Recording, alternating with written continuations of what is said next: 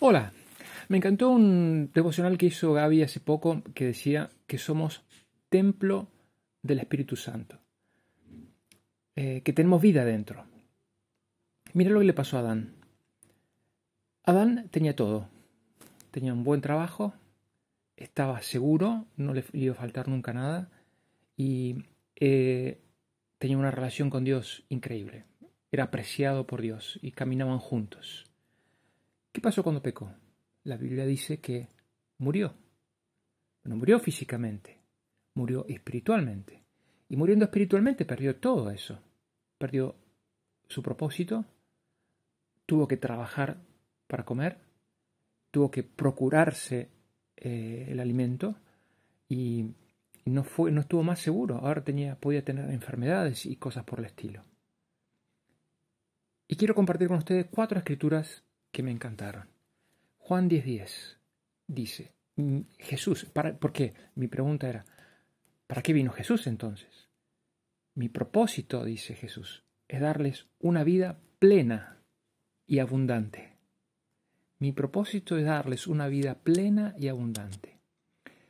En, eh, Juan escribe de Jesús en capítulo 1, versículo 4, la palabra dio vida a todo lo creado y su vida trajo luz a todos.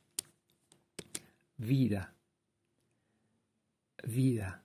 Jesús vino a traer vida. En Juan 11, 25, Jesús le dice a Marta, que estaba llorando delante del, sepulcro de su hermano Lázaro, Jesús les dijo, yo soy la resurrección y la vida. El que cree en mí vivirá aún después de haber muerto. Y en Efesios, y esto para concluir, Efesios capítulo 2, versículo 10, pues somos la obra maestra de Dios. Él nos creó de nuevo en Cristo Jesús, a fin de que hagamos las cosas buenas que preparó para nosotros tiempo atrás. ¿Viste? Recuperamos todo lo que Adán había perdido. Y ahora somos una nueva criatura, creados en Cristo Jesús, una obra maestra. Él nos creó de nuevo en Cristo Jesús a fin de que hagamos las cosas buenas que preparó para nosotros tiempo atrás. Que tengas un fantástico día. Un fuerte abrazo.